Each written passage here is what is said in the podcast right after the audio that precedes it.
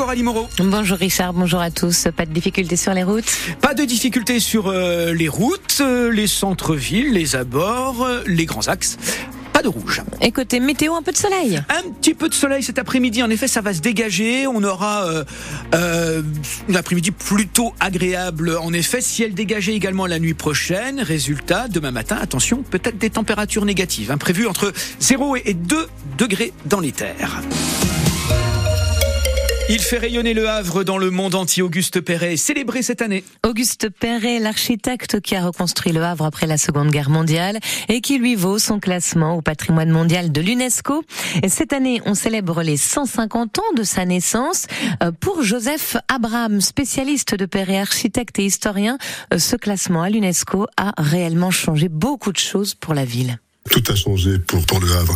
Il y a une phrase hein, qui me revient en mémoire d'Antoine Ruffnac, hein, qui était le maire du Havre et qui a joué un rôle considérable pour euh, éliminer tous les obstacles qui se présentaient euh, à ce classement. Antoine Ruffnac a dit, je crois le jour même où la décision a été prise, que l'UNESCO avaient rendu au Havre la fierté de leur ville. Parce que la ville du Havre était une ville mal aimée, à la fois des architectes, des historiens, donc on pourrait dire des spécialistes, mais vécue curieusement par ses, habitants. Et je pense que cette fierté dont parle Ruffnac, euh, les années qui ont suivi ont montré à quel point elle était euh, portée maintenant par euh, les habitants. La ville est de plus en plus belle. Et je pense que vivre au Havre, euh, c'est quelque chose qui est considéré par, euh, par beaucoup, euh, habiter dans cette reconstruction, comme une sorte de, de privilège.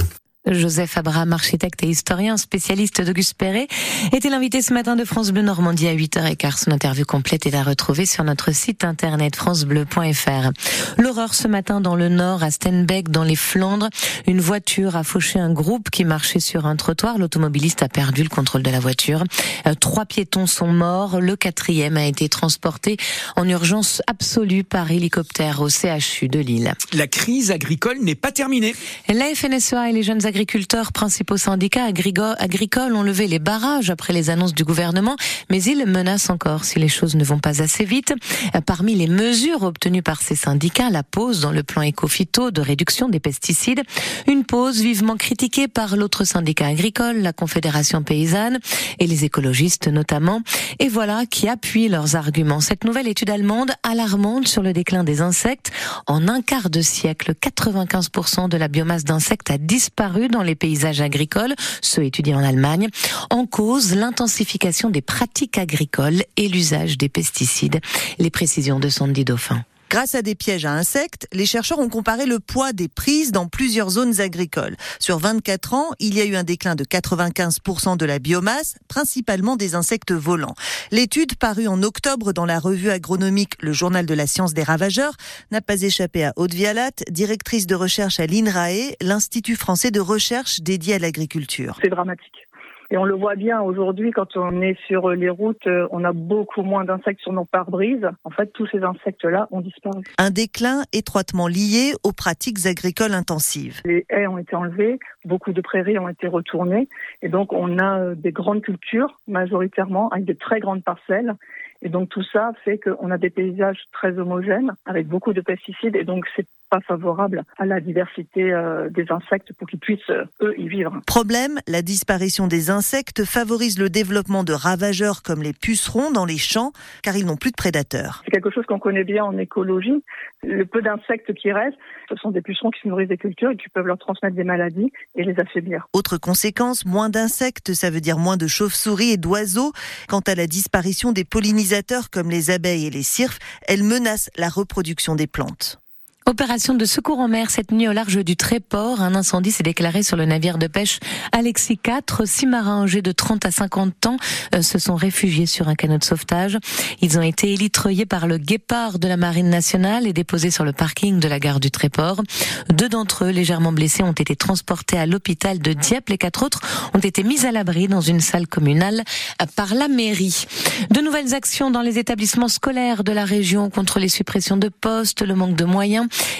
et les groupes de niveau à la rentrée prochaine. Au collège Édouard Branly du Grand Queville, un pique-nique est organisé ce midi. Opération Collège Mort également à Nelson Mandela Elbeuf. Les enseignants sont en grève. Ils appellent un rassemblement devant l'établissement à 14 heures.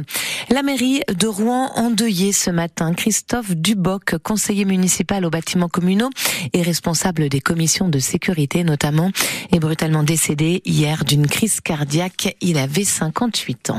12h05 sur France Bleu Normandie et en football, grosse déception hier au stade Océane. Quatre jours après l'élimination à Strasbourg en Coupe de France, le HAC a concédé hier face à Rennes sa première défaite en championnat 2024. Malgré deux grosses occasions en première mi-temps, un énorme forcing en fin de match, les Ciels et Marines se sont inclinés donc un but cassé à l'heure de jeu sur l'une des rares occasions rennaises et donc ce sentiment amer pour l'entraîneur Luca Elsner.